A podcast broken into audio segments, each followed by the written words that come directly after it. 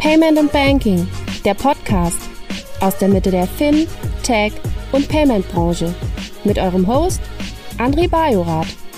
Herzlich willkommen zum Payment und Banking Fintech Podcast. Wir haben heute den dritten Versuch, ähm, diesen Fintech Podcast zu starten, aber alle guten Dinge sind drei und wir sind auch zu dritt heute in dieser Runde. Ich habe auf der einen Seite jemanden dabei, der mit mir heute so ein bisschen der Co-Host ist, Olli Lauer vom Deutschen Sparkassen- und Giroverband. Und auf der anderen Seite Dominik Beron von Vault ID ähm, aus Österreich. Dominik, sitzt du eigentlich in Wien oder wo sitzt du? Ich sitze in Wien, genau. Du sitzt in Wien. Ich gebe mal kurz das Wort an euch, damit ihr euch kurz vorstellen könnt. Ähm, Olli, mag mal, magst du kurz anfangen und ähm, den Gästinnen ähm, erklären, wer du bist, warum du hierbei bist und ähm, worüber wir sprechen wollen? Ja, also erstmal vielen Dank, dass ich dabei sein darf und dass mir die Technik hoffentlich auch erlaubt, jetzt länger dabei zu bleiben. Ähm, was tue ich eigentlich? Ich bin seit über 30 Jahren im, im Banking und im Tech-Business. Da könnte man jetzt lange, lange, lange drüber erzählen. Was ich aktuell mache, ist äh, für den DSGV im Bereich Fintech und äh, Identity zu arbeiten. Nur dort speziell haben wir jetzt seit kurzem auch äh, ein Digitallabor in, in Berlin beim DSGV entsprechend auch ähm, gegründet. Warum das? Warum das bei einem Verband? Vielleicht ganz kurz nur noch als Info und da kann man auch die Brücke schlagen. Äh, wir versuchen die theoretische äh, Politik- und Lobbyarbeit auf eine empirische zu heben und versuchen halt mit diesem Ansatz äh, parallel zu entstehender Regulatorik auch technisch aus dem Verband heraus zu begleiten. Das ist etwas, was wir im letzten Jahr eigentlich ganz gut gelernt haben im Projekt Digitale Identitäten. André, du warst ja dabei. Und was vielleicht jetzt noch spannender wird, und wir sprechen sicherlich auch noch im Podcast darüber, jetzt im, im, im Sinne der EU-Wallet, der EIDAS-Regulierung, wo ja gerade just äh, Piloten ausgesprochen oder ausgeschrieben worden sind. Äh, ich denke, da werden wir jetzt gleich nochmal die Chance haben einzutauchen. Also vielen Dank und over zurück nach, wo auch immer du gerade sitzt, André. Ich sitze wie immer im Norden, ich sitze in Pinneberg. Und äh, du hast gerade schon die Stichworte angesprochen, worüber wir reden wollen. Wir wollen über das Thema Identity sprechen, wir wollen über das Thema digitale Wallets sprechen und deshalb ist Dominik bei uns. Und Dominik, over to you nach Wien. Erzähl uns ganz kurz was zu dir und was ihr macht und worüber du vor allen Dingen heute auch heute mit uns sprechen magst. Klar. Ja, danke André für die Einladung. Ich meine, zu mir, ich glaube, das, was wirklich relevant ist für den heutigen Podcast, ist, ich habe 2018 angefangen, mich voll und ganz dem Thema Decentralized Identity zu widmen. Bin dann 2019 dazu gekommen, die EU-Kommission und Mitgliedstaaten zu dem Thema zu beraten im Rahmen des EPSI und ESIF-Projekts. Das haben vielleicht einige schon gehört. EPSI, European Blockchain Service Infrastructure, ESIF, European Self-Sovereign Identity Framework. Die Idee ist im Wesentlichen, eine europäische Blockchain aufzubauen und ein Blockchain-Use-Case war ja schon lange irgendwie im Gespräch Identity und die Idee war, okay, bauen wir dieses europäische Digital Identity-Ökosystem. Das habe ich die letzten Jahre gemacht und äh, mit der Kommission gearbeitet, mit Mitgliedstaaten gearbeitet, unterschiedlichen Unternehmen gearbeitet. Und dann im letzten Jahr mit meinem Co-Gründer haben wir gesagt, hey, da passiert extrem viel, es äh, kommen Standards, es kommen Regulierungen, du hast vorher kurz auch AI das angesprochen, worüber wir wahrscheinlich später noch ein bisschen mehr sprechen werden. Äh, da wird es auf jeden Fall Adoptionsdruck geben und große Möglichkeiten. Viele der Player im Decentralized Identity Bereich sitzen nicht in Europa, sondern in Amerika oder in APEC. Alle machen irgendwie Closed Source Lösungen. Und äh, wieso bauen wir nicht eigentlich diesen äh, eine ganz holistische Decentralized Identity Lösung Open Source, sodass jeder verwenden kann, sie für jeden zugänglich ist, damit wir es Entwicklern und Businesses möglichst einfach machen, diese neuen Technologien zu verwenden. Und das war dann so ein bisschen der Anfang von Vault ID äh, im letzten Jahr. So ein bisschen die Entstehungsgeschichte und Intro zu mir. Hast du dir sozusagen selber deine Rahmenbedingungen in Brüssel geschaffen, um darauf dann ein Unternehmen zu bauen? Kann man das salopp so sagen? Äh, Eher, eher weniger. Ich meine, diese Standardisierung, die wir gemacht haben, die basiert auf globalen Standards, W3C-Standards, Standards der Decentralized Identity Foundation, der OpenID Foundation. Das sind alles Standards von Organisationen, die auf globaler Ebene Interoperabilität schaffen. Was das Einzige, was wir gemacht haben dann auf europäischer Ebene, war zu schauen, okay, wir haben diese Standards, wie müssen wir die vielleicht ein bisschen verändern, dass sie auf europäische Rahmenbedingungen passen und diese Visionen des europäischen Identity-Ökosystems und auch im Hinblick auf künftige Regulierungen. Und ähm, was natürlich hilft, ich war nicht allein in dem Thema, was natürlich hilft, ist, dass wir natürlich äh, recht früh Einblicke gehabt haben, wo die Reise hingeht, wie sich alles entwickelt und wie, wie Leute denken. Du hast es ja gerade gesagt, dass du einen Co-Founder hast für WaltID. Was war deine genau. vorherige, vorherige, Rolle? Also du hast ja gesagt, dass du das mit begleitet hast. Warst du Berater dort oder was war deine Rolle? Genau, richtig, so kann man sich das vorstellen, ja. Okay. Olli, du, du holtest gerade Luft. Kommentar oder einfach erstmal Nein, aber ich hatte gerade überlegt, als du über Standards gesprochen hast ne, und auch über europäische Standards mhm. und dass du aus Brüssel heraus arbeitest, vielleicht nur noch mal so eine Seitenfrage. Wie wichtig ist das eigentlich, dass wir im Rahmen von Identity ähm, über Standards arbeiten? Wie weit hilft uns das und wie weit hilft uns das auch überhaupt Europa zusammenzubringen? Kannst du da vielleicht so zwei, drei Sätze zu sagen? Weil das Thema poppt ja mhm. durchaus häufiger auf und wird vor allem auch jetzt ja. in dem in diesem Toolbox-Dokument, was ja der eine oder andere schon kennt aus der Branche, oder diesem Piloten, der da entsprechend avisiert ist, wird das erwähnt. Vielleicht kannst du da zwei, drei Sätze zu sagen. Klar. Soll ich direkt was zu Standards sagen oder wollen wir zuerst ganz kurz über Self-Sovereign Identity sprechen, um du kannst eine, gerne, eine du kannst, Grundlage zu schaffen?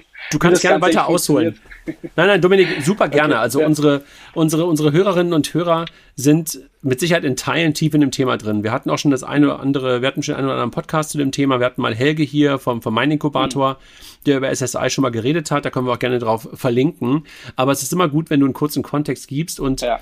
Absolut. Also ihr habt gerade schon EIDAS erwähnt, du hast SSI gerade ja. erwähnt. Wir haben über das Thema Identity, das ist, glaube ich, jedem klar, was es ist. Aber äh, worüber reden wir eigentlich? Und, und hol gerne ja. ein bisschen weiter aus. Und ähm, wir haben ein bisschen Zeit und ähm, hören dir gerne zu, wenn du das ähm, mit, mit deinem tiefen Wissen äh, den Leuten vernünftig erklären kannst. Klar, und dann gehen wir direkt zum Thema Interop. Also dann in a nutshell, wie, wie erkläre ich SSI, Self-Sovereign Identity oft? Ich sage, es ist ein Weg, digitale Identität so zu modellieren, wie wir es von der, der nicht digitalen Identität gewohnt sind. Was meine ich damit? Wir alle bekommen diverse Karten und Papierdokumente, so wie ein Führerschein, eine Versicherungskarte, ein Busticket. Wir kriegen diese Karten und wir stecken die in unsere physischen Wallets aus, aus Leder oder Plastik. Und was wir dann machen ist, wenn wir einen Service in Anspruch nehmen, weil wir zum Beispiel ein Auto mieten wollen, vom Polizist an, oder der Polizistin angehalten werden, zum Arzt gehen, dann zeigen wir diese Karte her. Das heißt, das gelernte Verhalten ist, ich bekomme eine Karte, ich habe die Karte in meiner Wallet und ich zeige die Karte her. Und im Wesentlichen ist das, was, was ist das das Gleiche, was Self-Sovereign Identity ermöglicht für die digitale Welt. Das heißt, eine Regierung kann Dinge wie einen Pass, einen Führerschein, einen Proof of Residence äh, digitaler Form ausstellen. Ich kann das dann in meiner digitalen Wallet abspeichern, die ich vielleicht am Handy habe oder auf meinem Laptop und kann das dann ganz einfach mit einem Knopfdruck jemand anderen herzeigen. Und diese diese dritte Person, die man auch oft Verifier nennt oder Relying Party, kann dann diese Credentials verifizieren, ohne dass sie mit dem Aussteller spricht. Das heißt, das ist einfach ein, ein ich sage mal so, ein digital nativer Weg, Identität äh, zu modellieren und zu machen und äh, dementsprechend ein ganz großes Thema für die Zukunft. Weiß nicht, habt ihr da Fragen zu den Basics äh, oder soll naja, ich gleich also die, über die, sprechen?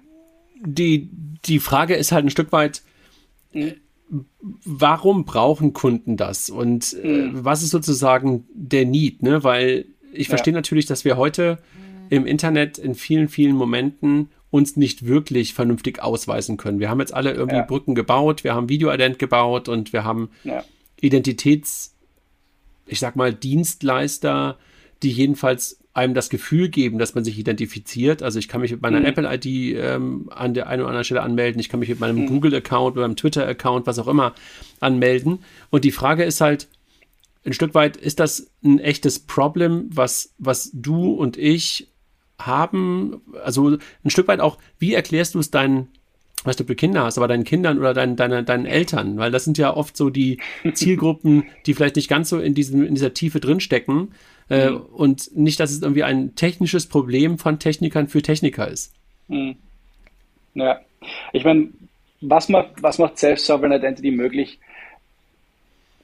Bring Your Own Identity. Es gibt mir die Möglichkeit, dass ich alle Daten, die es über mich irgendwie gibt, selbst kontrollieren in meiner Wallet habe und die jemanden herzeigen kann, wenn ich sie herzeigen will. Was heißt das jetzt in der Praxis? Das heißt in der Praxis, du hast kurz angesprochen, Video-Ident, ja, Online-Identifizierung zum Beispiel für Eröffnung eines Bankaccounts. Heute muss ich äh, meine physischen Dokumente haben und da muss ich die fotografieren und mich fotografieren und, und durch einen Prozess gehen, der recht mühsam ist, was irgendwie komisch ist. Also, wieso haben wir nicht einfach digitale Dokumente? Wieso muss ich physische Dokumente bekommen, die digitalisieren und dann über irgendwelche anderen Services ganz kompliziert verifizieren? Das macht irgendwie keinen Sinn. Wieso ist das nicht einfacher? Das ähnlich ist es im ganzen Bereich Authentifizierung. Wenn ich einen Service nützen will, mich wo einloggen will, dann mache ich das oft über Username, Passwort. Und wir wissen, Username, Passwort sind recht mühsam zu handeln und einer der größten Attack-Vectors, die es gibt, äh, weil Leute einfach dazu neigen, Usernamen und Passwörter laufend zu wiederholen und wieder zu verwenden. Und, und so spielt sich das durch auch zu dem generell das Thema, ich sage mal, Digital Credentials. Ähm, wir haben in vielen Bereichen noch gar keine digitalisierten Daten, sondern nur papierbasierte Daten oder Karten. Und ähm, die sind einfach extrem schwer zu handeln, nicht available und oft viel leichter zu fälschen. Und dementsprechend, wenn man es runterbricht, das hat natürlich unterschiedliche Vorteile jetzt für Menschen wie dich und mich und andere Vorteile für Unternehmen abhängig vom Use Cases von unterschiedlichen Use Cases, aber im Kern geht es eigentlich darum, für Menschen ist es gut, weil sie können ihre Daten kontrollieren, sie haben mehr Privacy, mehr Security, eine bessere User Experience. Ich kann plötzlich jeden Service mit einem Klick verwenden. Es gibt kein Login mit Username, Passwort, keine Formulare, kein Video-Ident, kein Checkout. Diese ganzen Sachen werden plötzlich seamless. Und auf der anderen Seite für Unternehmen habe ich natürlich Vorteile wie, äh, ich kann sicherstellen, wer die Person auf der anderen Seite ist. Das heißt, ich kann Themen wie äh, Fraud, Document Forgery verhindern. Ich habe eine viel viel schneller, viel, viel höhere Conversion Rates und viel höhere User Satisfaction, weil Leute ganz einfach meinen Service verwenden können. Äh, ich bin Privacy Compliant bzw. GDPR Compliant by Design, weil der User im Zentrum aller Transaktionen steht. Also siehst, was es im Endeffekt löst, sind eigentlich alle Probleme, die wir deswegen haben, weil unsere digitale Welt derzeit auf Silos aufgebaut ist, auf Datensilos, die Daten einlocken und es ganz schwierig macht, diese Daten zu verwenden also sei befreit diese Daten und macht sie ganz einfach zugänglich für, äh, für jeden, der sie eben haben darf. Nochmal eine blöde Frage, wenn ich, wenn ich jetzt ein bisschen Richtung Apple gucke, mhm. geben die mir nicht auch das Gefühl, dass genau das passiert? Also, dass ich mhm. im Zentrum mit meinem, natürlich mit meinem Device stehe und meine mhm. Apple-ID im Zweifel sehr viel repräsentiert und auch, jedenfalls sagen sie mir das immer wieder, die Daten auch im Device bleiben und nicht in der Cloud liegen. Mhm. Und natürlich jetzt schon angefangen haben mit Apple Pay und ich glaube, heute ist in den USA ausgerollt worden ja. Driving License und, und, mhm. und äh, die ersten Personal ID Cards. Mhm. Geben die mir nicht auch das Gefühl, dass ich das gleiche brauche? Also habe ich das dann mhm. nicht schon eine Ebene tiefer, schon fast im Betriebssystem dessen, mit dem ich, womit ich durch die Gegend laufe? Mhm. Das ist ein super Punkt und das spannt auch langsam die Brücke zu dem ganzen Thema Interoperabilität und Standards und wieso das wichtig ist. Natürlich können wir heute gigantische zentrale Systeme bauen, die die bestimmte Anzahl von Use Cases umsetzen kann, wie zum Beispiel meine Kernidentität, meine Driver's License. Dann habe ich im Endeffekt Apple, das ist ein großes System und da steht das drinnen.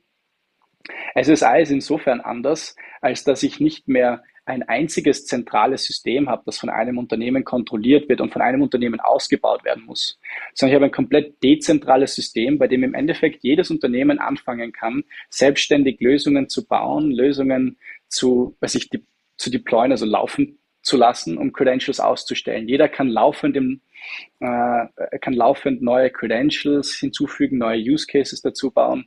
Das heißt, das ist sozusagen eben dieser Unterschied zwischen Silo versus Ökosystem. Und ähm, ich glaube, dass langfristig sich die dezentrale Variante einfach durchsetzen wird, aus, aus diversen Gründen. Ich habe ja ein paar White Papers dazu auch geschrieben, aber ich glaube, die wesentlichen Gründe sind, Identity ist ein sehr wichtiges Thema. Das heißt, du kannst dich nicht komplett abhängig machen von einem Unternehmen. Das ist ein großer Punkt, der gegen Zentralisierung spricht. Äh, das nächste Thema ist, die Skalierbarkeit des Systems. Wie schnell kann ich so ein System auf alle möglichen Use Cases ausrollen? Es geht ja nicht nur um unsere Kernidentität. Es geht um Banking, Financial Services Use Cases, Supply Chain Use Cases, Healthcare Use Cases, uh, Education, Employment. Im Endeffekt Use Cases in jedem Vertical. Und da macht es natürlich mehr Sinn zu sagen, wir haben ein offenes System, das von, bei dem jeder mitbauen kann. Bei dem jeder Lösungen bauen kann, die für seine spezifischen Kundensegmente Sinn machen. Und das wird, glaube ich, dann schlussendlich auch der Vorteil sein von solchen dezentralen Systemen gegenüber zentralen. Aber hast du nicht die Angst, bitte. Dominik, wenn ich einmal einhaken darf, hast du nicht die Angst, bitte. dass du mit einem dezentralen System keine richtig guten Lösungen gebaut bekommst? Weil du halt, das kann ja ein großer Vorteil sein von dem, der halt zentrale Lösungen baut, dass sie halt unglaublich gut sind. Verstehst du, was ich meine? Also sozusagen die User Experience, das, das Produkterlebnis ist ja bei zentral gebauten Lösungen eigentlich meistens ganz gut. Und mhm. ich, ich verstehe, was du sagst. Ja. Und äh, wenn ich so, wenn ich so auf Apple gucke, um mal bei dem Beispiel zu bleiben, dann haben sie ja auch nicht jeden Use Case bei Apps umgesetzt, sondern sie haben halt irgendwie am Anfang, ich glaube, acht Apps gebaut, wenn ich mich an das erste iPhone erinnere, oder neun, und haben mhm. dann halt äh, ein Ökosystem, du hast das Wort gerade schon benutzt, aufgemacht, was sie App Store mhm. genannt haben. Und haben dich dann auf das mhm. Betriebssystem zugreifen lassen und auf bestimmte Credentials und auf bestimmte Daten des Kunden. Also deshalb, ich frage mich so ein bisschen, also ich verstehe das theoretisch. Ich habe so ein mhm. bisschen Angst vor der Produktgüte und mhm. vielleicht sogar ein bisschen Angst vor der Vielfalt der Dienste, die darauf entsteht. Aber das ist, glaube ich, was ja eine Glaubensfrage ist oder eine Überzeugungsfrage, aber das lässt mich so ein bisschen nachdenklich darüber nachdenken, verstehst du? Hm. Olli, ja. du, ich mein, ja, ich, ich Olli will was sagen. Ich wollte einfach nur ergänzen. Also erstmal, wir haben ja alle die Nachricht von Apple gelesen und äh, Apple arbeitet ja schon länger daran. Also erstmal ist das ja der Beweis, dass äh, das Thema wichtig ist. Ne? Also Apple will jetzt neben Payment eine weitere Capability in ihr Handy, das ist nämlich Identity. Und wenn du Identity mit Payment äh, zusammenbringst, dann bist du schon sehr stark. Und Apple hat natürlich einen absoluten Vorteil, dass die das aufgrund ihrer Kontrolle über das Betriebssystem tief in dieses integrieren können. Ne? Also das wird schon eine echte Challenge für uns alle, ein ähnliches Niveau zu erreichen, weil natürlich Apple über private Interfaces, an die die externen Entwickler nicht rankommen, über einen schnelleren Zugang, weil sie halt früher die, die APIs bauen und über natürlich die Tatsache, dass sie die APIs so bauen, wie sie halt passen, äh, also Stichwort NFC und Secure Element, natürlich einen wesentlichen Vorteil haben. Und da, das wird definitiv äh, eine Frage, die wir zu beantworten haben. Aber ähm, die Frage ist ja auch, wir wollen ja ein Ökosystem entwickeln, was zugänglich ist. Ne? Und wir alle wissen, ich bin ein absoluter Apple-Fanboy und ich liebe mein Info-Device. Aber ich weiß auch, wie abhängig wir von, von diesen Device-Manufacturern sind. Und es ist ja nicht nur Apple, also Google wird ja, spielt ja in der ähnlichen Liga. Und da ist einfach die Frage, wollen wir gerade für unsere Nachweise etwas schaffen, was vielleicht der Kompromiss ist. Auf der einen Seite frei zugänglich, über, ne, das ist meine Eingangsfrage, über Standards, über offenes Ökosystem und trotzdem auch versuchen, eine Usability zu erreichen, die nah dran kommt.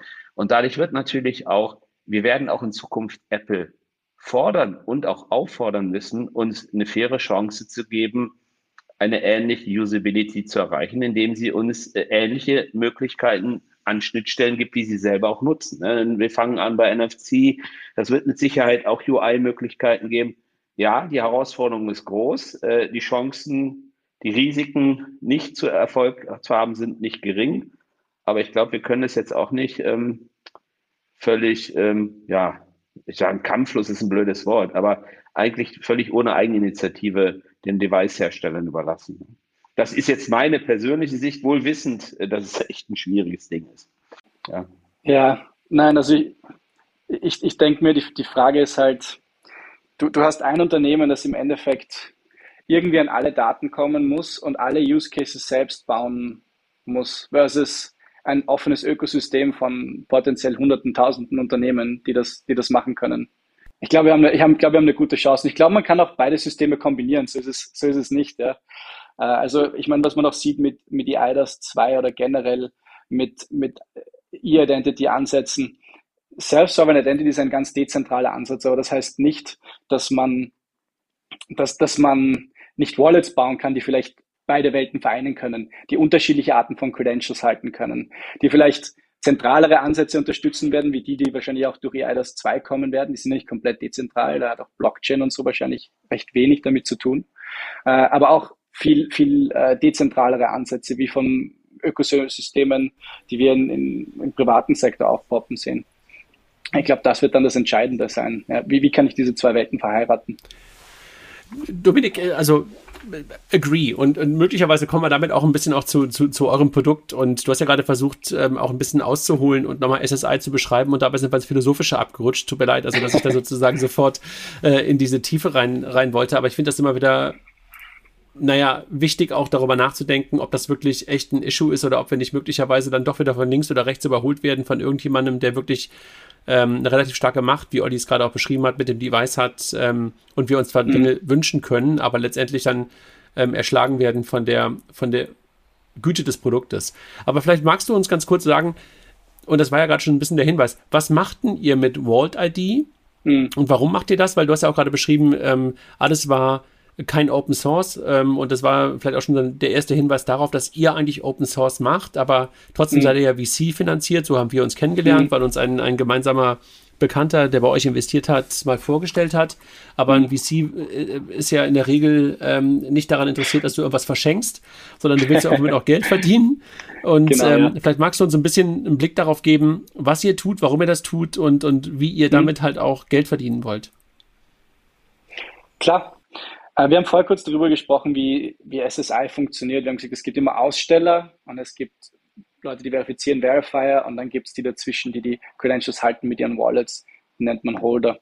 Mit, Im Endeffekt, was wir bauen mit Wallet ID sind, sind Lösungen für alle drei Rollen. Das heißt, wenn man unsere Software hernimmt, kann man äh, alle Arten von digitalen Credentials ausstellen in eine Wallet. Man kann alle Arten von Credentials und Daten verifizieren, die einem von einer Wallet gegeben worden sind. Und das dritte Produkt, die, die Wallet selbst ist keine Standalone-App, also es wird nie eine Wallet-ID-App im, im, App Store geben, sondern äh, es ist eigentlich eine Art äh, Add-on für bestehende Applikationen. Die Idee ist, es gibt unglaublich viele Consumer-Facing Apps, äh, nicht zuletzt auch von Banken mit Millionen von Nutzern. Äh, was, was wir tun mit unserem Wallet-Produkt ist im Wesentlichen bestehenden Apps äh, SSI Superpowers zu geben oder die Möglichkeit, diese Credentials zu verwalten, Decentralized Identity äh, zu, zu, zu machen, Credentials zu storen und herzuzeigen. Und dementsprechend decken wir da alle drei Seiten ab, die notwendig sind. Wir haben auch zwei andere Produkte jetzt noch in der, in, in, der Planung, die wir in den nächsten ein, zwei Monaten launchen, die auch, auch ein bisschen damit zu tun haben, aber dann etwas technischer werden.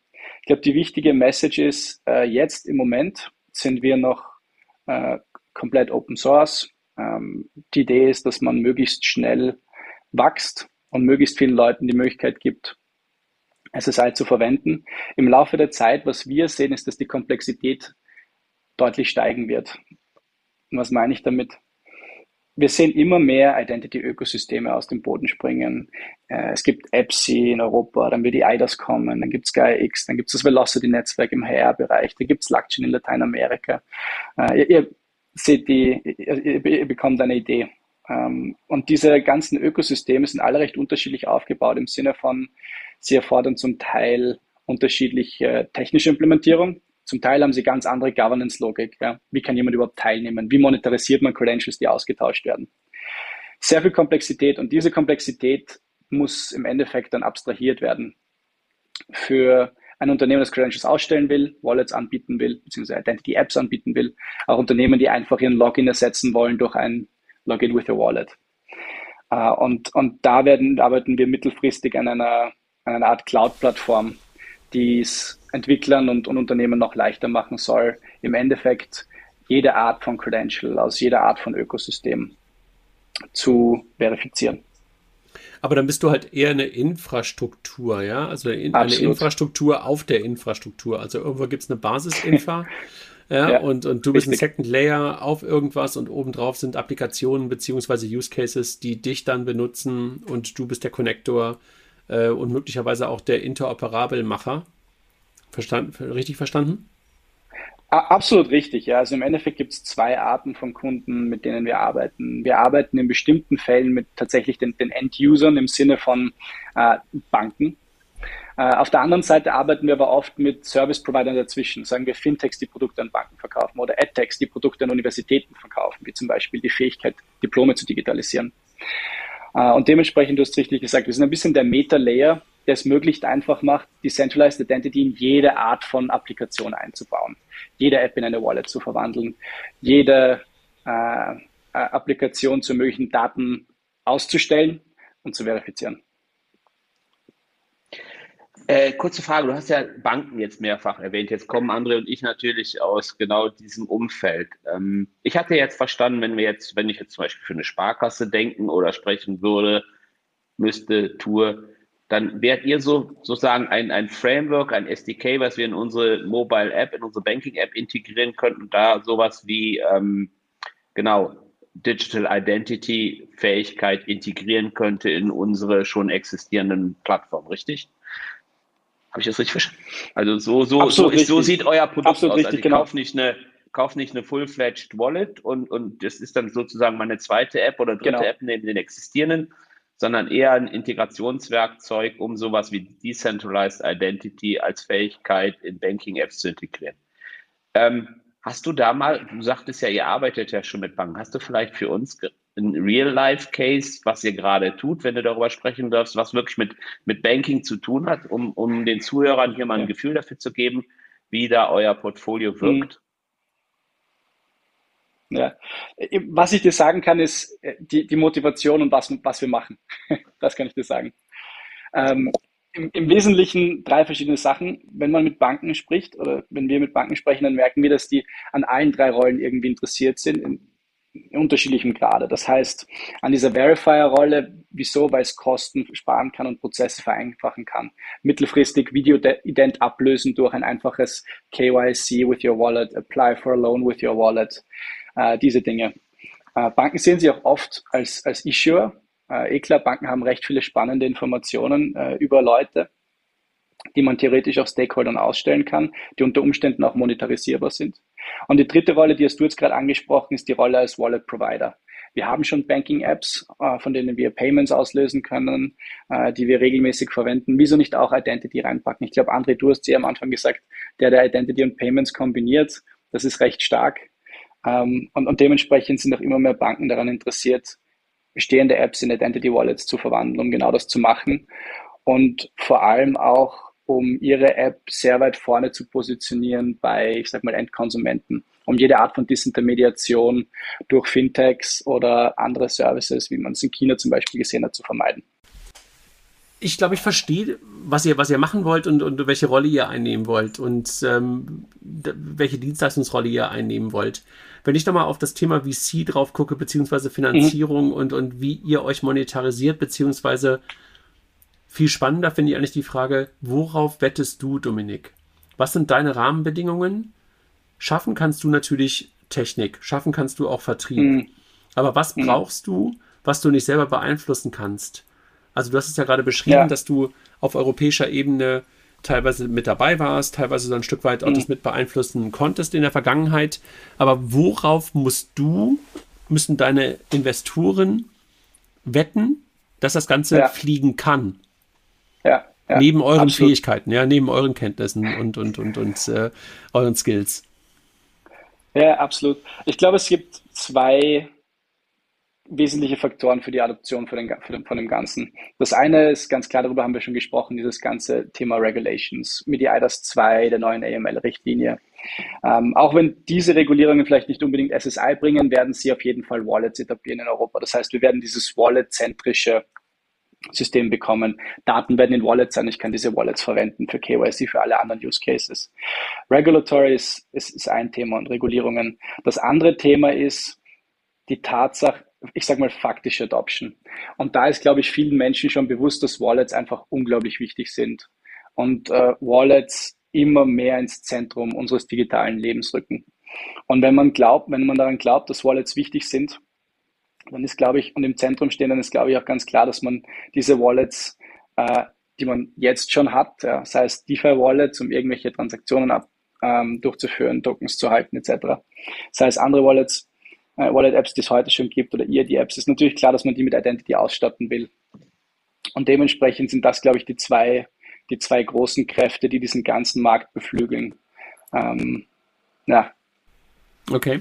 Und Olli, wenn du, wenn du dir das anhörst und äh, gerade in deiner Rolle als, als Banker, nee, Sparkassen äh, sind ja, versuchen, äh, die, die, weigern sich ja manchmal das Wort Banken in den Mund zu nehmen, sind ja Sparkassen. Ähm, Wir sind das mit, mit den Fähnchen, habe ich ja irgendwann mal gelernt. Das ist vorbei.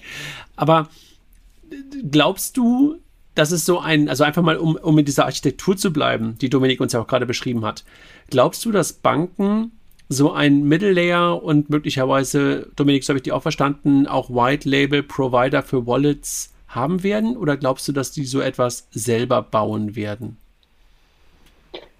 Ähm, ich bin fast schon Jurist, wenn ich sage, sowohl als auch. Ähm, ich kann mir durchaus. Es kommt drauf an. ja, it depends, sagt der Jurist, aber ich hätte jetzt gesagt, sowohl als auch. Also, ich glaube, die primäre Strategie wird sein, ähm, zwei, zwei Dinge hintereinander zu tun. Payment und Identity zu verbinden, das habt ihr jetzt ja mehrfach auch erwähnt. Und dann gleichzeitig über diese Capability äh, den Kunden an unser Konto zu binden. Ne? Ähm, das heißt, die Intermediäre, die da heute zwischen dem Konto äh, und, und dem Endkunden sich entwickelt haben und weiterhin entwickeln, in gewisser Weise auch wieder äh, eine neue Challenge zu bieten. Ja? Und dann ist die erste Stufe durchaus ähm, zu sagen, da kann man auch ein, ein fremdes Interface für benutzen. Ne? Da kann man eine EU-Wallet oder wie auch immer eine Wallet nutzen, wo sich dann entsprechende Menschen, Gesellschaften, Länder, die in der EU-Wallet zusammentun. Hauptsache, ich erreiche dieses strategische Ziel, dass die Konten wieder letztendlich direkt äh, zum Kunden verknüpft sind. Die zweite Stufe ist dann durchaus zu sagen, wenn du eine große Bank bist mit Reichweite, ja, dann kannst du diese Fähigkeit einmal, wenn sie denn dann im Markt sich etabliert hat, auch durchaus in deine Banking-App integrieren, äh, weil du hast ja im Zweifelsfall Millionen Kunden, du hast extrem hohe Tagesrelevanz. Warum nicht? Und dann ist das eine Koexistenz und so wie ich dann halt auch bis jetzt den Gesetzgeber verstanden habe auf deutscher und europäischer Ebene, ist das durchaus ein legitimer Gedanke. Aber ich würde sagen, das Wichtige, also der, der erste Schritt wird tatsächlich sein, ähm, den Kunden wieder zum Konto zu bringen äh, und vice versa. Ja, das äh, wäre das. Aber ich kann mir das absolut vorstellen. Und dann vielleicht sogar andere, wir reden ja auch häufiger miteinander ähm, als Banken zusammen, als größere Gruppe nur als Banken. Also da lassen sich ja durchaus äh, ökosystemisch ökosystemisch einige Dinge denken. Also je mehr da mitmachen, desto interessanter wird das dann auch. Ja. Da hätte ich jetzt umgekehrt äh, Dominik, die Frage, Entschuldigung, na, nach dir. Nee, nee, alles gut. Wollte ich gerade sagen. Dominik, wen, wen, wen, glaubst du denn, wer ist denn eure wichtigste Zielgruppe für diese Infrastruktur? Also wer wird diese Infrastruktur bezahlen und wer wird euer Wallet-Abnehmer sein? Hm. Also wir haben wir, momentan arbeiten wir mit einer ganz bunten Gruppe von Organisationen. Wir haben, arbeiten mit unterschiedlichen Mitgliedstaaten, wir arbeiten mit Banking, Financial Services, Marketplaces, Education, Employment, Supply Chain. Wir haben recht viele Projekte, weil, weil sich sehr viele Leute aus verschiedenen Bereichen dafür interessieren. Für uns im Moment am spannendsten ist das Thema Banking, Financial Services, Web3, Education, Employment. Äh, einfach weil wir da faktisch am meisten Adoption sehen äh, in Europa, aber auch über Europa hinaus. Und wenn du sagst, äh, jetzt spezifisch auf die Wallet angesprochen, wer ist da spannend? Ich habe letztens so eine Grafik gesehen, die irgendwie zeigt, jeder ist auf dem Race zu einer Milliarde User. Apple hat eine Wallet, äh, Meta hat eine Wallet, dann kommen die ganzen DeFi-Wallets mit Metamask und, und Phantom und so weiter. Und äh, du hast Fintechs, die das Ganze auch, auch, auch bauen und jeder schaut irgendwie, wie viele, wie viele Wallet-User bekommst du. Dementsprechend denke ich, dass die Gruppe von Leuten, für die Identity Capabilities in ihrer App spannend wären, recht groß sind. Die sind nicht begrenzt auf Banken oder auf Fintechs. Das können durchaus auch andere Organisationen und App-Anbieter sein, können sogar äh, EID-Apps sein oder, oder ID-Apps, die es heutzutage schon gibt oder Identity Verification Companies, die jetzt äh, ID-Apps launchen. Und, und dann vielleicht nur noch, äh, noch im Anschluss, faktisch glaube ich auch, dass jedes Unternehmen, das Online-Services anbieten wird, früher oder später diese Usernamen, Passwort-Widgets, die man hat, um sich anzu, anzumelden, austauschen wird, ersetzen wird äh, durch einen Connect Wallet-Button. Und das ist es. Also Dominik, bist du dann, jedes Unternehmen wird SSI verwenden. Hast du dann ein ja. transaktionales Business? Glaubst du, dass du ein transaktionales Business hast oder hast du ein, weiß ich, wie auch immer, Recurring Revenue, Monthly Fee, ja. was auch immer? Ja. Was glaubst du, was ist es? Es hängt davon ab, wie Kunden unsere Software verwenden. Dadurch, dass wir Open Source bauen und, und Flexibilität sehr wichtig ist und dieser Gedanke von Dezentral, Dezentralisierung, haben Kunden zwei Möglichkeiten, unsere Software zu verwenden. Sie können sie selber bei sich laufen lassen, selber kontrollieren und Support nehmen von uns oder das Ganze komplett ohne uns machen. Und die zweite Möglichkeit ist diese Cloud-Plattform, von der ich gesprochen habe, bei der du natürlich diese ganze Komplexität, das, die ganzen Operations-Themen komplett wegnimmst und einfach nur eine API bekommst, die du ein, einbindest in eine bestehende Infrastruktur. Im zweiten Fall hast du natürlich potenziell ein Consumption-Based Business Model. Okay. Ähm, oder zumindest ein Recurring Business Model, ja. Recurring Revenue Model. Olli, du hattest gerade, glaube ich, nochmal die Hand gehoben, oder? Ja, also mich würde dann nochmal, du hast ja jetzt äh, ähm, genau auf Andres Frage, wie ihr euch einordnet, äh, sehr, äh, sehr stark geantwortet. Jetzt haben wir ja diese EIDAS-Regulierung, ne? die sagt ja, ähm, die hm. gibt ja in Zukunft vor, wir könnten jetzt einiges, äh, könnten ausholen, aber im Grunde sagt sie ja, dass äh, spätestens nach Verabschiedung der, der EIDAS-Regulierung in zwölf Monaten in allen 27 Member States eine Wallet äh, zur Verfügung gestellt werden soll, die dann auch verpflichtend für, mhm. für Login, für SCA etc. pp. entsprechend äh, von dem Member State mhm. eingeführt werden muss. Das ist der eine Teil. Ähm, und der zweite Teil ist, dass jetzt praktisch ähm, am 17. Mai, äh, nee, ähm, am 22. Februar ein Pilot ausgeschrieben worden ist. Da geht die Ausschreibungsphase bis zum 17. Mai, wo halt vier verschiedene Use Cases verprobt werden soll im Sinne dieser EIDAS-Regulierung. Also man versucht halt durch den Piloten die EIDAS-Regulierung auch parallel zur Softwareentwicklung weiterzuentwickeln und zu festigen. Ähm, warum erzähle ich das? Ähm, mhm. Die Frage ist, wo seht ihr euch da, also als, als Company? Einmal seht ihr EIDAS als Chance, ja, mhm. und, und wenn ja, warum? Und mhm. innerhalb dieses Piloten, wo würdet ihr euch, seht ihr euch da auch irgendwo, werden wir euch da wieder treffen? Äh, seht ihr das auch als Chance oder eher als Herausforderung? Kannst du da vielleicht äh, schon, schon mhm. etwas zu sagen? Klar, also EIDAS ist auf jeden Fall eine Chance, weil es einfach die, die rechtliche Grundlage schafft für die Verwendung von Wallets in Europa. So jetzt wissen wir nicht genau, wie diese Wallets ausschauen, was genau in diesen Wallets technisch drinnen steckt. Für uns ist EI natürlich als Company hochrelevant und für, wir sehen das im Endeffekt einfach als ein neues Identity-Ökosystem, das wir unterstützen können, indem wir die Technologie so erweitern, dass sie zu dieser EIDAS Toolbox, die du erwähnt hast, passt. Ähm, dieses EID-Tender ist auch unglaublich spannend und auch eine, eine große Möglichkeit. Äh, da, sehen, da sehen wir uns äh, im Endeffekt in, in verschiedenen Konsortien im Endeffekt als ein, ein Technologiewender, ein Open Source Technologiewender, der schon recht viel Erfahrung mitbringt, was Self-Sovereign, Decentralized Identity in Europa betrifft, durch unsere Involvierung in AppCSF, aber auch unsere recht starke Position in Gaia X. Äh, da sind wir irgendwie überall mit dabei und dementsprechend ähm, auch bei unterschiedlichen Konsortien äh, gern mit an Bord, wenn, wenn man jemanden braucht, der Technologie und Wissen beitragen soll. Dankeschön. Also das heißt, ihr geht nicht selber in die, ähm, ihr geht nicht selber sozusagen ähm, in den Tender rein, sondern du sagst einfach so, hey, äh, wer auch immer reingeht, ähm, wenn da zehn Leute reingehen, acht haben sowieso unsere Software unten drunter, ähm, feel free, wen ihr aussucht, wenn es einer von den achten ist sozusagen, ja? Ja, wir sind doch einfach zu, zu klein, muss man sagen, als ein Startup, um, um allein in so einen großen Tender reinzugehen. Äh, und dementsprechend okay. sind wir uns generell im ganzen Publics. Wir machen recht viel im Public Sector. Wir haben Piloten in diversen Mitgliedstaaten. Äh, ist aber nicht unser Fokus, äh, weil Public Sector erfordert einfach, dass es Realität für große Projekte, große Integratoren, die man braucht. Dementsprechend brauchen wir Partner für Public Sector Projekte und darum auch unser klares Standing für diesen EID-Tender.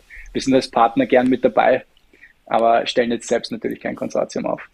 Entschuldigung, also, aber ich habe es verstanden, für euch schon auch strategisch, sowohl die Regulierung als auch dann jetzt hier die, äh, die Verprobung über, über die Piloten, die ja jetzt sehr kurzfristig vor der Tür stehen werden. Okay. Auf jeden Fall, ja.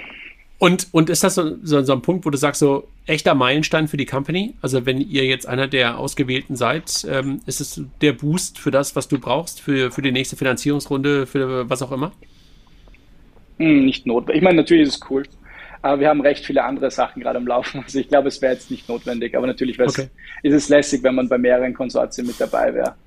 Nee, deshalb, deshalb, deshalb fragte ich ja gerade so nach dem Motto, woran muss ich glauben und was sind sozusagen ja, die Rahmenbedingungen, ja, ja. damit dein, damit dein Business zum Fliegen kommt und, und, und scaled. Absolut. Deshalb, ja. deshalb frage ich. So, aber darf ich noch mal eine Frage stellen? Du hast ja gerade jetzt auch lässig ist ein typisches Wort, was man immer wieder gerne auch aus Österreich hört. Ähm, ist das ein guter Startpunkt für das ganze Thema ähm, EID Österreich? Also Österreich war historisch gesehen immer sehr gut, was IAD äh, betrifft. Interessanterweise machen wir momentan in Österreich eher weniger ähm, an Projekten, sondern sind eher in anderen Mitgliedstaaten unterwegs.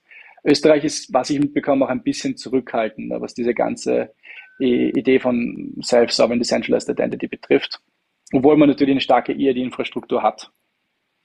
Aber wir sind mehr, ähm, im privaten Sektor haben wir Projekte in Österreich, aber generell sind wir mehr europäisch orientiert, würde ich sagen. Okay, okay. Aber also sozusagen war das kein strategisches Auswählen, sondern eher ein Auswählen, hey, da, da, da fühle ich mich wohl, da bin ich und äh, da ist mein Setup, ja? Du meinst von der Company? Äh, na, ja, für dich halt äh, in Wien zu sein. Ja, na, die, also Phil und ich, wir sind, sind beide Wiener. Na, äh, guck, Dominik, also wenn du, wenn du jetzt was im, im Krypto-Umfeld machen wolltest, klar, ihr habt natürlich in Österreich auch ein unglaublich erfolgreiches äh, Krypto-Startup mit, mhm. mit äh, Bitpanda.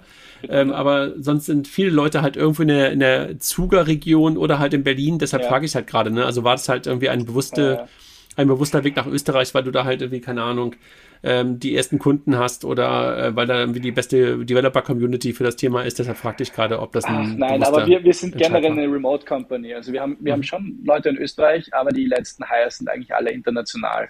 Wir okay. bauen eigentlich auch eine Remote Company auf. Wie viele Leute seid ihr? Wie viele seid ihr? Äh, jetzt acht, acht, neun, acht, neunisch, so in die Richtung, genau. Okay, das heißt also, wenn ihr jetzt irgendwie drei Konsortien, bei drei Konsortien dabei seid, wird es aber schon sportlich, ne? ja, ich meine, schau, als VC-finanziertes Unternehmen ist es ja immer so, äh, du, du, du, gehst von Runde zu Runde. Und dementsprechend, ja. wir sind jetzt gerade von, von zwei, drei Leuten auf, auf acht, neun in recht kurzer Zeit gegangen. Und wir haben unterschiedliche, ich sag mal, Milestones oder Möglichkeiten zu raisen, auch wenn wir jetzt gerade kein Geld brauchen. Dementsprechend sind wir gerade heads down, bauen ein Produkt, arbeiten mit Kunden und schauen, wann sich eine möglichst gute Situation ergibt, wieder Geld aufzustellen. Und ähm, okay. wann man auch die Ressourcen braucht. Weil ich glaube, ein, ein, Fehler, den man nicht machen darf, ist äh, zu schnell, zu viel zu raisen, dann zu verbrennen. Das hat man vor allem in Basis I Companies in der Vergangenheit schon gesehen, weil es doch ein sehr neues Thema ist. Wer, wer ist man, denn verbrannt? Wer, wer, wer, ist denn sozusagen auf dem Weg nach oben irgendwo äh, verglüht? Ja, na, ich, das ist klar. Also da, da kannst du ein bisschen recherchieren, dann, dann findest du sicher was. okay, alles klar. Und wo seid ihr in zwei Jahren, in fünf Jahren? Also was bist du dann? Uh, was ich dann bin? Ja, ja, nicht du persönlich, sondern was die Kamp ja. In zwei Jahren 32. Nein, uh, wo wir sind, ähm, wo wir in zwei Jahren sind. Ich glaube, das Ziel ist wirklich, dass wir dass wir im Endeffekt die, die Open Source die Open Source Decentralized Identity Infrastruktur für zuerst in Europa und dann äh, noch mehr bauen. Also die Idee ist im Endeffekt, dass wir sagen, okay, in, in zwei, drei, fünf, in fünf Jahren spätestens haben sich Wallets durchgesetzt, egal über die, ob die DeFi und private Schiene ist oder die Regulierung. Äh, und dann äh, haben im Endeffekt ähm, also nicht 75 Prozent aller Unternehmen irgendwie unsere Software laufen, sei es in der Wallet, in der Applikation oder sei es als, als Verifier um Leute zu authentifizieren und identifizieren. Und du glaubst, dass ihr so ein Winner-Takes-it-all-Thema seid? Oder ähm, wird es neben euch noch einen zweiten, dritten, vierten geben, die dann genauso groß sind?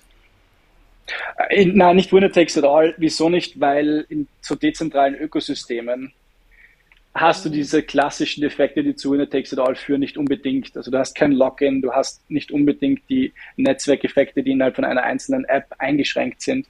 Also es ist auf jeden Fall Platz für, für andere. Wir sind halt in Europa im Moment die einzigen, die diesen kompletten Open Source Ansatz fahren. Und das bedeutet am Ende des Tages, wenn ich sage, ein sehr großer Anteil von Unternehmen wird unsere Software verwenden, dann heißt das wahrscheinlich, dass ein sehr großer Anteil von diesem großen Anteil gar nicht mal direkt mit uns arbeitet, sondern einfach nur unsere Software verwendet. Oder unsere Bleibt Software über Mittelmänner verwendet. Ja.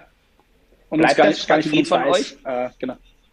Bleibt das Strategie von euch? Also ich meine, ist ja ein interessanter Ansatz, weil äh, ich mhm. spreche ja durchaus äh, viel auch äh, jetzt auf EU-Ebene, DE-Ebene mit Regulatoren und da ist Open Source sehr wichtig. Ist das ein, ein strategisches mhm. Element und wird das auch so bleiben? Also das, frage ich dich jetzt und dann ja. äh, ne, nehme ich den Podcast, lege ja. den weg und hol den in drei Jahren wieder raus, wenn du dann nämlich anfängst. Dein wir minten den Podcast auf einer Blockchain und dann schauen wir. Genau, ja. Nein, ich glaube, Open Source ist ganz wichtig. Wir haben sogar recht früh einen, einen Blogbeitrag darüber geschrieben, wieso wir Open Source sind. Und äh, das hat ganz viele Gründe, ja, von die Produkte werden besser, über die Kunden sind glücklicher, über man bekommt bessere Mitarbeiter und kann Mitarbeitern spannendere Arbeit bieten. Aber äh, ich, ich glaube, also wir machen auch einfach viel lieber Open Source Software. Äh, wenn du, ich glaube, ist der coolste Weg, Produkte zu bauen und Software zu bauen, die möglichst viel Impact haben. Und wenn du ja, mich jetzt fragst, also ich weiß nicht, ich brauche viel lieber Infrastruktur als Apps. Und dementsprechend ja, passt das, glaube ich, ganz gut zusammen. Und wir wollten schon. Ja. Genau, ich bin ja selbst auch äh, Entwickler, zwar alterner Entwickler, aber ich bin Entwickler. Also wenn, ne, also ich packe auch gar nichts mehr an, was jetzt nicht irgendwo Open Source und entsprechend in GitHub äh, downloadbar ist oder dokumentiert. Mhm. Die Frage ist halt nur, ne, ähm, bleibt es auch euer Geschäftsmodell? Ähm, das ist ja etwas, worauf man dann vertrauen will. Und ähm, das, das schließt sich nochmal der mhm. Kreis meiner Frage. Standards und Open Source. Äh, ja das ist ja vielleicht auch ein Element. Ne? Wir denken über Apple nach und über Google und dann denken wir über Standards und Open Source. Vielleicht ist das einfach ein Alternativmodell zu, zu dem, was andere halt bringen. Und beide werden sich in irgendeiner Form äh, etablieren und ihren Platz finden. Aber ne, deswegen muss man ja. da auch durchaus vielleicht auch mal anders denken. Deswegen hatte ich auch nach diesen Standards gefragt. Wie wichtig sind Standards? Weil ich komme ja. nämlich gerade aus einer Diskussion. Ja. Ähm, du willst ja nicht am Ende des Tages wenn du so eine Bank bist und du musst 27 Member States akzeptieren, willst du ja auch nicht 27 verschiedene APIs implementieren ne? und 27 mhm. verschiedene Controller-Architekturen, weil jeder da in irgendeiner anderen Form seine EID reinhaut oder der Verifier. Also deswegen mhm. wird das ja ganz, ganz wichtig, ähm, dass über Open Source, über Standards Absolut. da auch wirklich eine, eine Gemeinschaft, also Gemeinsamkeit er erreicht wird. Ja. Deswegen war die Frage am Anfang vielleicht ein bisschen du, du zu früh, aber. Du hast eigentlich ja. deine Frage selber Nein, das ist eine Frage selbst gut beantwortet. Ich meine, im Endeffekt, wir bauen ein dezentrales Ökosystem, bei dem jeder Lösungen bauen kann, jeder mitspielen kann. Und dementsprechend sind Standards natürlich extrem wichtig. Wenn ich eine zentrale Lösung habe, die jeder verwendet, dann brauche ich keine Standards, weil dann verwendet ja eh jeder das Gleiche. Aber wenn ich anfange, unterschiedliche Lösungen zu bauen, die miteinander interagieren sollen, dann brauche ich Standards. Und darum sind die unglaublich wichtig. Und darum ist Interop einfach immer ein sehr großes Thema in, in der Community generell gewesen. Und, und zum Open Source Thema, ich meine, Web3 ist Open Source. Also wenn du dir anschaust, was passiert, die, die, die ganzen großen Projekte sind alle äh, Open Source. Und ich glaube, es ist einfach vielleicht ein, wieder ein, ein, neuer, nicht ein neuer Weg. Die meiste Software, die, die, generell läuft, ist Open Source. Das wissen die wenigsten Leute. Aber Closed Source macht gar nicht so viele Software aus, die die digitale Welt zum Laufen bringt. Es ist, es ist nur, wie monetarisiert wird. Aber vielleicht ergeben sich jetzt durch Web3 neue Arten der Monetarisierung, die es äh, auch möglich machen, Projekte ganz anders aufzuziehen offener aufzuziehen, basierend auf Standards, basierend auf Open Source Software, Community owned. Und dein Businessmodell ist dann auf der Open Source wiederum ein Layer oben drauf zu setzen. Ja, also du, du sagst sozusagen, Grundlage ist for free, die entwickle ich sowieso weiter, muss ich auch weiterentwickeln, um meinen Monetarisierungszweig auch aufrechtzuerhalten. Ja, beziehungsweise SSI, also es, es klingt jetzt recht leicht, aber es ist eigentlich ein extrem komplexes Thema. Also wir sind schon lange in den Bereichen, wir haben trotzdem länger entwickelt und wenn man sich anschaut, wie lange andere Companies im SSI-Umfeld ihre Lösungen entwickeln, dann sieht man mal, wie, wie komplex das Ganze ist. Und ich glaube einfach, ich glaube einfach nicht, dass jedes Unternehmen in Zukunft ein eigenes Infrastructure-Team hat, das diese SSI-Lösungen äh, laufen lassen kann, maintained, aus, strukturell ausbaut für Anzahl, für, für sage ich mal, neue Ökosysteme, die laufen immer wieder dazukommen und neue Use Cases. Dementsprechend diese ganze Komplexität, die es da gibt, muss man wahrscheinlich abstrahieren, zumindest für, eine bestimm für ein bestimmtes Kundensegment. Und da Was ist, ist dann, glaube ich, auch, ja. Was ist, äh, was bist du, wenn du zu einem VC gehst? Ich bin das so und so für SSI. Weißt du, du kennst ja diese schönen Bilder. ja, ich bin ja, das ja. über, ich bin das über für, ich bin das Facebook von. Was bist du? Ich habe letztens von einer Company, die, die machen NFTs, habe ich gelesen, sie sind das, das, das wie das Stripe für NFTs oder sowas. Ja, ich meine, wir denken nicht über uns nicht nach als, als das von dem. Aber ich meine, Stripe ist Payment-Infrastruktur.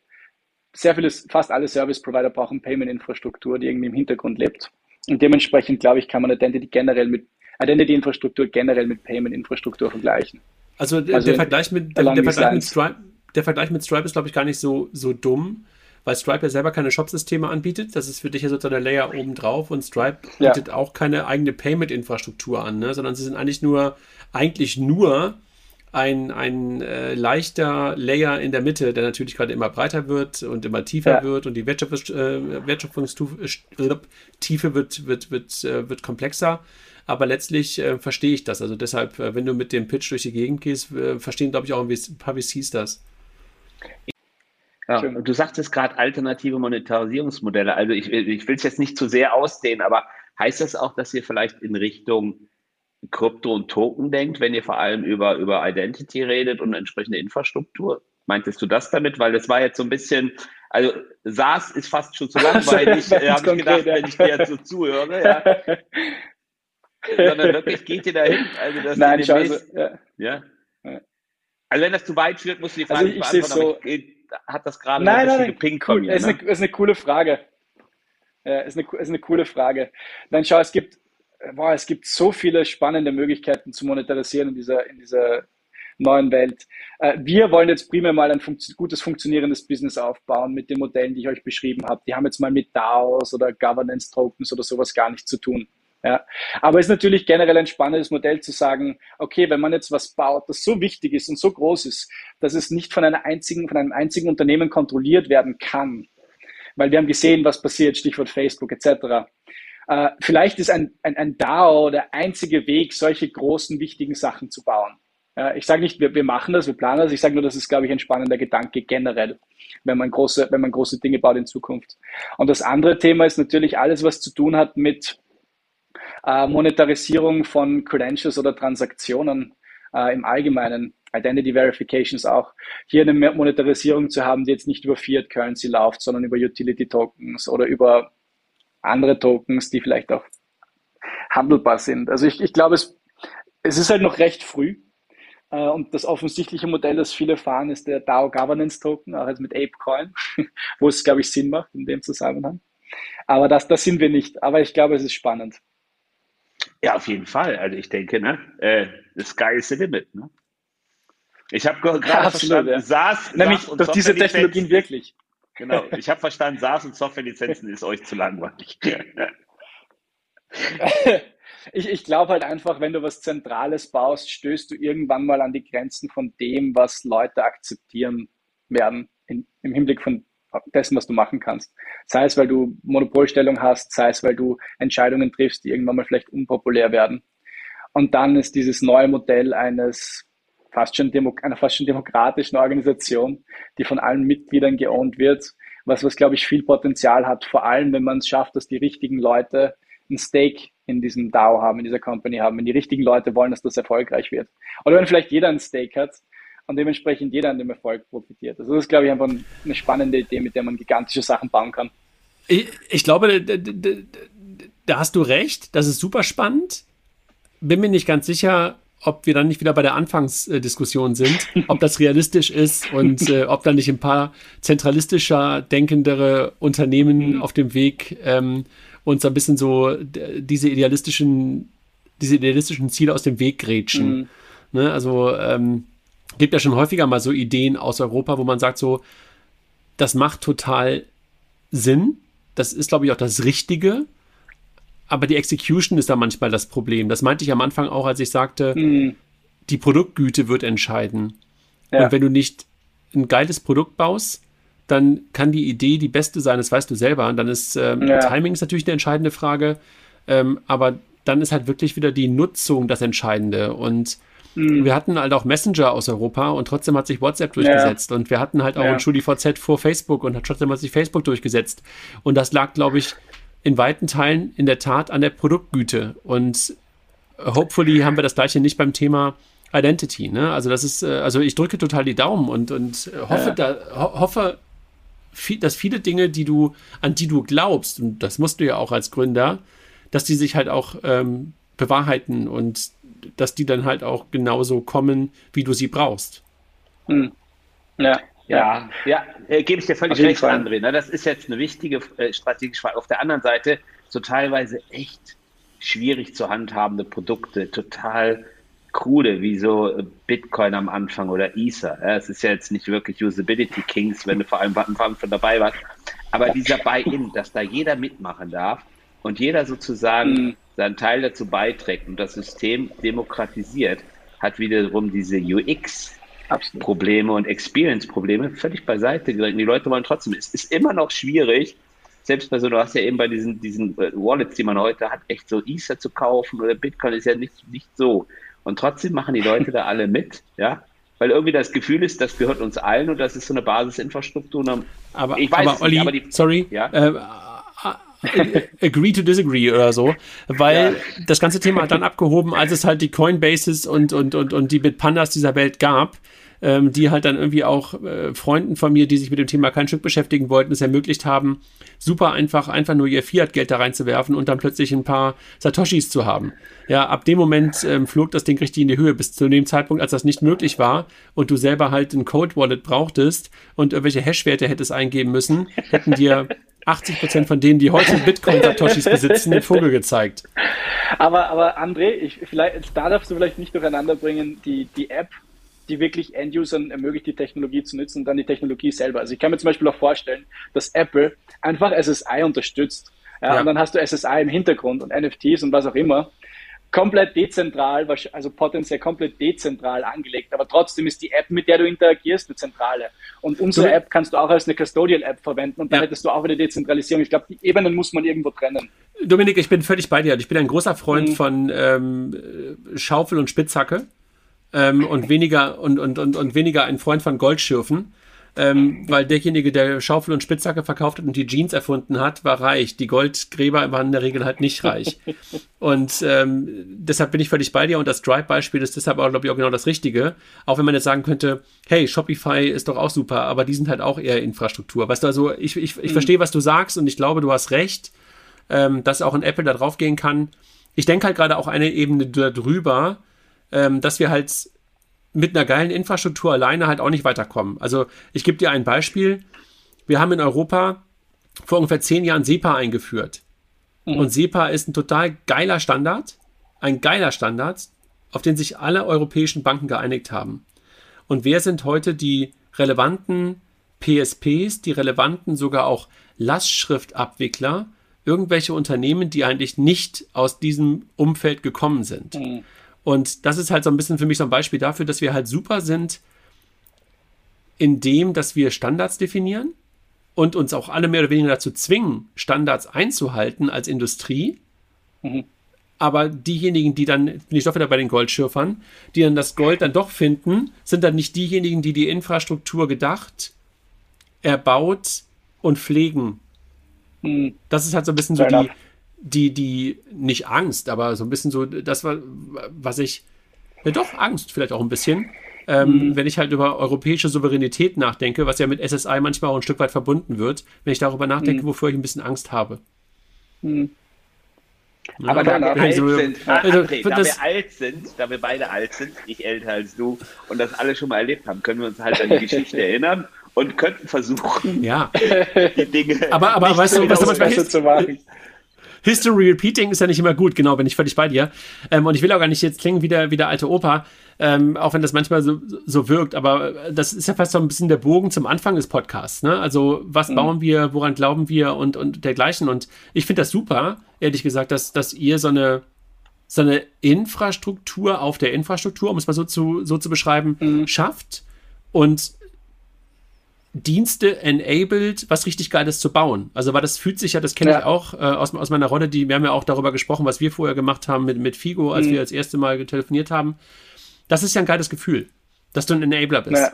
Dass du halt Leute dazu befähigst, wirklich gute Dienste zu bauen. Und ich habe das mhm. auch damals gemerkt, du kannst dir gar nicht alles ausdenken, was sich dann Kreative ausdenken auf Basis dessen. Ja, absolut. Und insofern ja, drücke ich, drück ich total die Daumen. Also, dass, dass das A, dass ihr das Richtige tut und B natürlich auch, dass die Rahmenbedingungen aus Brüssel und nationalen Staaten halt genau in die Richtung laufen, wie ihr es braucht und dass man sich da auch einig ist, ja, und dass man dann halt nicht anfängt wieder zu sagen, hey, aber der macht aber gerade das, das finde ich aber doof.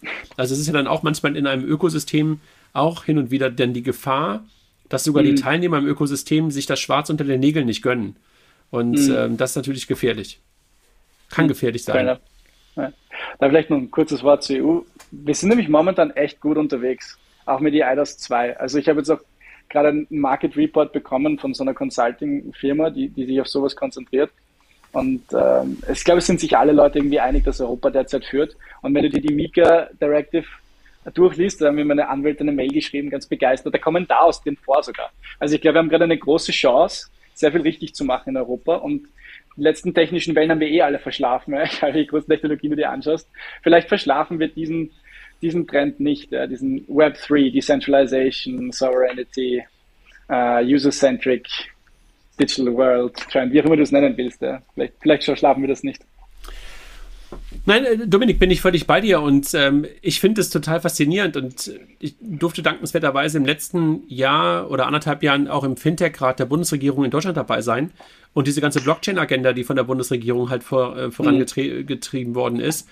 Und ich sag mal, die ordnungspolitischen Rahmenbedingungen, die da geschaffen worden sind, mit Gesetzen, wie du sie gerade beschrieben hast, mit Mika und sowas, das ist ja in Deutschland schon vor der EU gewesen. Und das ist super. Ja, da kann man natürlich sagen, so, scheiße, weil du brauchst plötzlich eine Lizenz. Da haben ja auch einige Angst vor gehabt dann in, in Deutschland. Aber das schafft ja, hast du ja auch daran gesehen, wer war der Erste, der die Lizenz bekommen hat? Das war Coinbase. Also die mhm. gehen bewusst dann halt auch ja. den harten, steinigen, in Anführungszeichen, Weg. Und ich glaube auch, dass wir gerade eine große Chance haben. Aber once again, zu meinem SEPA-Beispiel, jetzt bin ich doch wieder beim alten Opa, der vom Krieg erzählt. Super Standard, ja, auch super Gesetzgebung, was ja, was ja teilweise auch damit verbunden war. Aber dann halt in der Execution getoppt worden von, von Dritten. Also lass uns wirklich dann diesen, äh, dieses History Repeating äh, verhindern und, und ähm, schauen, dass wir halt auch dank Diensten wie euch die richtigen Use Cases, boah, jetzt Buzzword, äh, die richtigen, die richtigen Anwendungsfälle für den, für den Kunden da oben drauf bauen. Ich meine, da können wir mit ein Stück weit so beitragen als, als äh, Banker hier in der Runde ähm, und möglicherweise auch dir ein Stück weit die Tür öffnen, vielleicht so ein paar anderen, indem wir gerade den Podcast machen, ja, und der eine oder andere jetzt ungefähr eine Stunde durchgehalten hat bei unserem Gelaber ähm, und immer noch dabei ist äh, und sich fragt, hey, Walt ID, ähm, die Jungs da in Wien, die wollte ich schon mal sprechen und diese Infrastruktur scheint auch für uns spannend zu sein. Ja, voll genau. Cool. Danke nochmal für die Einladung, André. Ähm, genau. Und so, bitte, sobald man Token von eurer von eurer DAO Company kaufen kann, sagst du immer Bescheid, ne? nee, also äh, ich würde mich freuen. Ne? Also, wenn, jetzt, wenn, wir jetzt hier die Schlussrunde drehen, ich würde mich auch freuen, dass wir in, in Kontakt bleiben. Gerade jetzt hier diese Phase äh, der Konsortien, der Pilotierung. Ich glaube, Banken spielen eine ganz wesentliche Rolle im Erfolg oder Misserfolg einer Wallet. Wir hatten es ja gesagt, Tagesrelevanz, High Frequency. Also lass uns da, würde mich freuen, wenn uns die Wege, wenn wir die Wege kreuzen. Ja, und wenn wir da einfach zusammen bis zumindest probieren, ähm, ja, vielleicht durchaus mal einen alternativen Weg zu gehen. Dominik, ja, also dir nochmal danke dafür, dass du so mit zwei alten Männern jetzt die Runde hier ausgehalten hast und uns Einblicke in das gegeben hast, was du dort gerade gemeinsam mit deinem Mitgründer und deinem, deinem Team aufbaust. Äh, drücke euch wirklich die Daumen und hoffe und bin sicher, dass wir euch dann wieder hören und wieder sehen. Wobei als Infrastruktur in the middle äh, seid ihr ja möglicherweise dann eher unsichtbarer, aber möglicherweise als Experte wissen wir dann, darunter ist Vault, so wie Stripe ja auch durchaus ähm, bekannt geworden ist, jedenfalls unter den Nerds. Und äh, das hoffe ich für euch auch. Danke für deine Zeit. Dankeschön. Ja, danke dir, André. Alles klar. Danke, liebe Hörer, und bis bald. Ciao, ciao.